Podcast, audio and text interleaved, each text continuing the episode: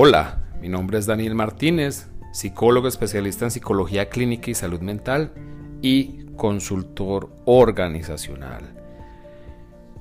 En el episodio de hoy vamos a hablar de un tema bastante, bastante relevante.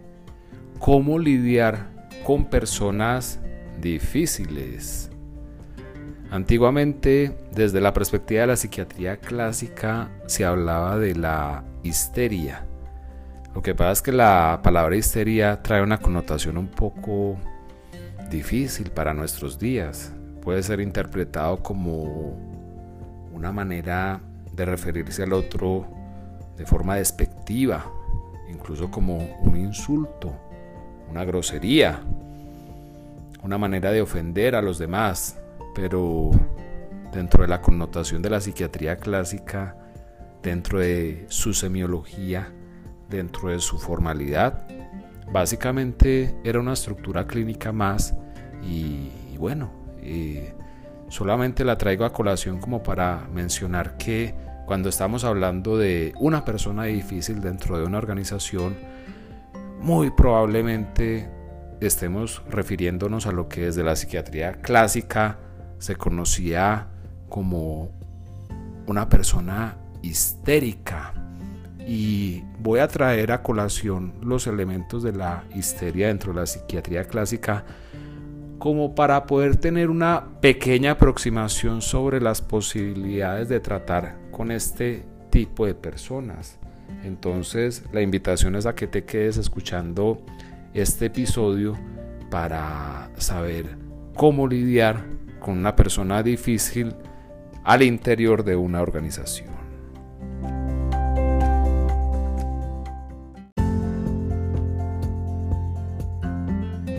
Muy bien, ¿qué es aquello que hacía reconocer a una persona histérica?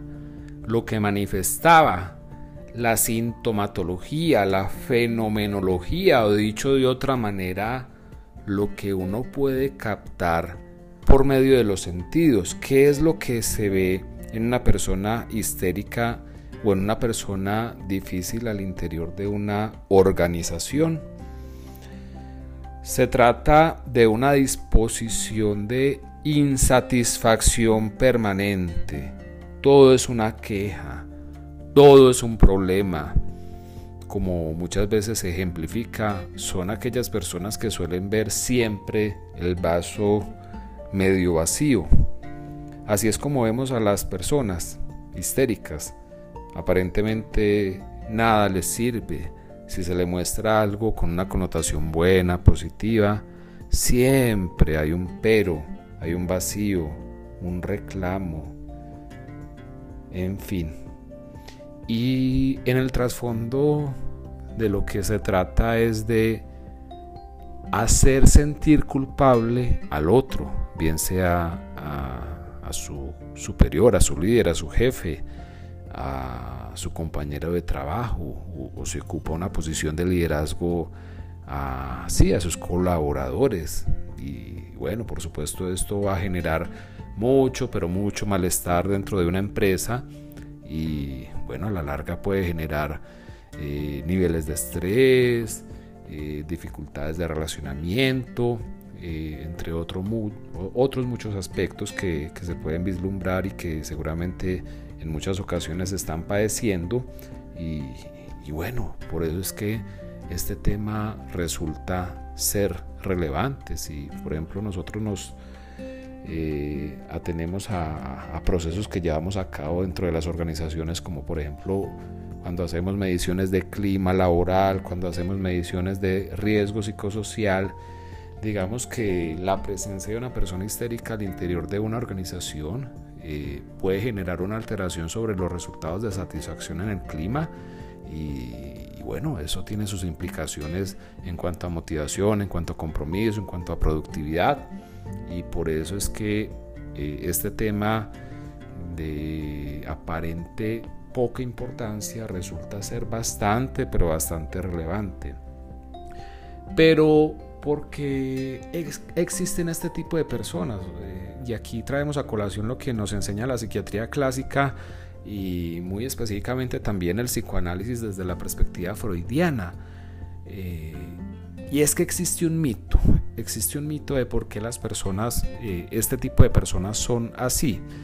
Recordemos que un mito es como una aproximación a una explicación sobre el origen de las cosas, sobre el por qué eh, existen ciertos fenómenos que no necesariamente están fundamentados en un rigor científico, pero esto no le resta, digamos, una connotación de aproximación que puede considerarse válida y, que puede tener toda la lógica y todo el sentido. Entonces, ¿cuál es el mito por medio del cual se nos explica la existencia de una persona histérica? Resulta que, bueno, eh, el origen de todo se encuentra en lo que los psicólogos solemos llamar como la primera infancia. La primera infancia Básicamente estamos hablando de los primeros años de vida, mm, aproximadamente entre los 0 y 3 años. Eh, ocurren muchas cosas a nivel psíquico, a nivel psicológico, a nivel emocional, que bueno, muchos, muchas veces se piensa que no tiene una gran relevancia porque finalmente no se tiene un nivel tan alto de conciencia, pero resulta que sí, sí tiene una gran relevancia, sí tiene una gran importancia y lo que muchas veces sucede en ese periodo de tiempo resulta marcando de manera contundente eh, la perspectiva de la persona. Entonces, ¿qué fue lo que se supone que sucedió en la primera infancia de una persona histérica? Se dice que fueron personas que de alguna manera recibieron algún tipo de abuso. Bueno, muchas veces cuando escuchamos la palabra abuso le damos la connotación sexual y en efecto puede ser, puede ser, pero eh, digamos hay muchos tipos de abusos, abusos físicos, abusos emocionales y hay algo que llama la atención o llamó mucho la atención en su momento de Sigmund Freud, padre del psicoanálisis, y es que frente a la presencia de tantas pacientes histéricas, eh, donde por medio del psicoanálisis evidenciaba que había habido un abuso, eh, él concluyó inicialmente que parecía que el abuso era una práctica generalizada en todas las familias eh, que explicaba la presencia de, las histéricas.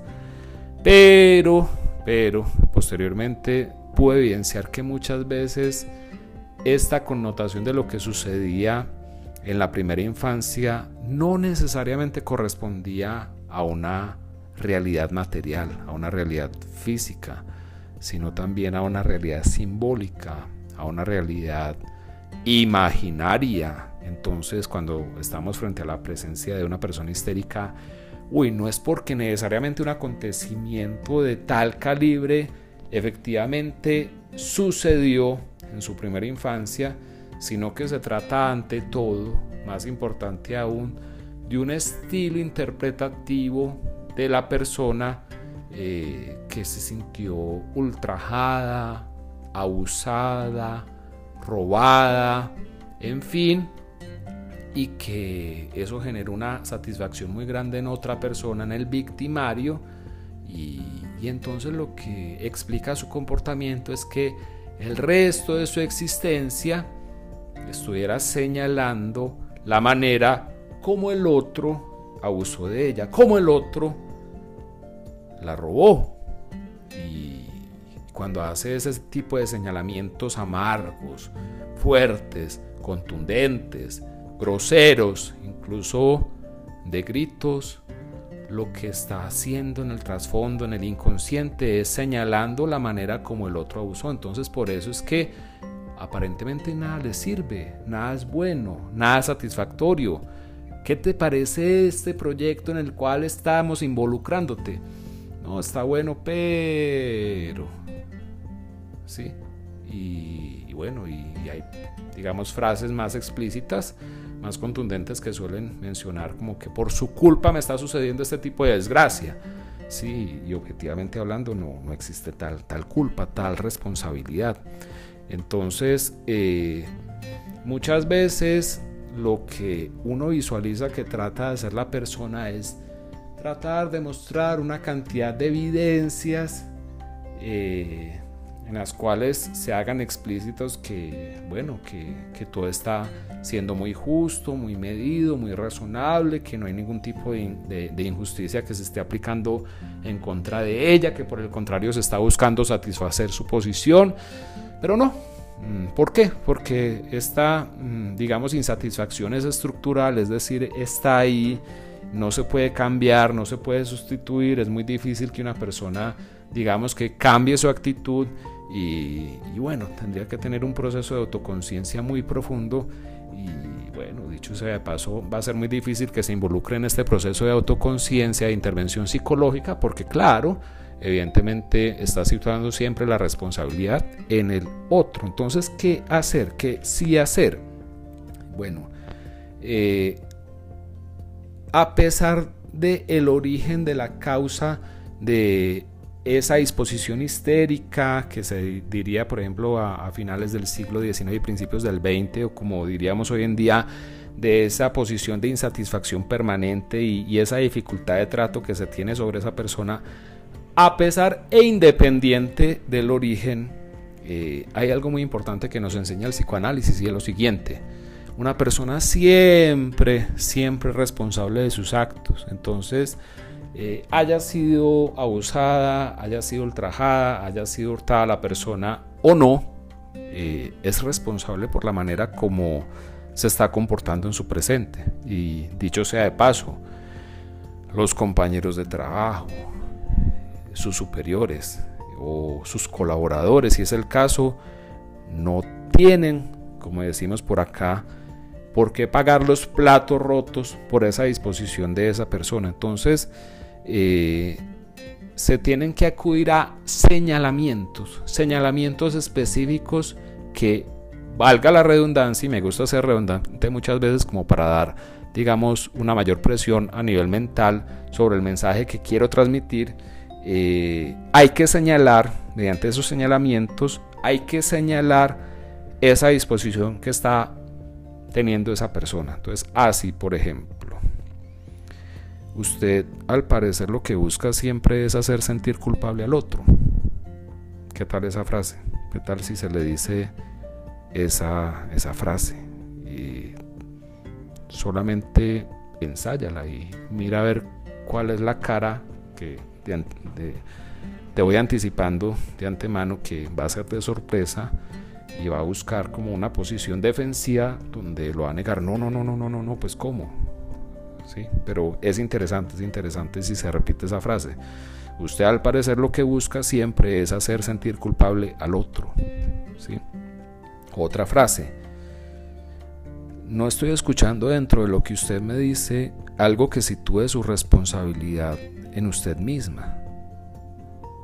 Ahí se puede guardar un silencio prolongado a ver qué responde al otro. Sí, claro, hay casos extremos donde va a decir, no, pues es que yo no tengo la culpa, yo no tengo responsabilidad si todo es culpa del otro. Claro, eso es mantener su propia posición, pero, pero no, sobra, no sobra mencionarla, no sobra mencionarla. Y, ojo que estamos hablando de frases que son respetuosas, son certeras, no van a la grosería y que pueden tener eh, un efecto bastante, bastante contundente. Otra, usted parece no darse cuenta que lo que dice no construye, por el contrario, destruye. Una frase bastante importante. Y hay otra más que, bueno, yo creo que es válido que una persona dentro de una empresa también defienda su tranquilidad, ¿sí? su paz mental. Y no está mal que trate de expresarle esa intención a esta persona Mm, con esa connotación difícil o histérica. Y por eso es que también se puede sugerir la siguiente frase. Por favor, le pido que en este momento, si lo que me va a decir tiene una connotación de queja, se lo reserve para otro momento. Quiero tener paz, quiero tener tranquilidad. Muchas gracias. Eh, finalmente son frases limitantes. Y, bueno, está, está estas épocas, esta contemporaneidad, mm, esta sociedad actual, eh, tristemente se está caracterizando porque no sabemos eh, situar límites contundentes en el relacionamiento y eso ha tenido unos efectos nefastos porque digamos que en aras de la aparentemente libre expresión, esa libre expresión muchas veces se está eh, utilizando como eh, hacer uso de la grosería sin importar que se esté destruyendo a la otra persona. Entonces es por eso muy importante que tratemos de atender estas eh, sencillas sugerencias que estamos dando desde este episodio particular y para que tratemos de construir una relación más armónica en nuestra organización. Muy bien, dejemos ahí. Te agradezco mucho la atención y hasta una próxima oportunidad.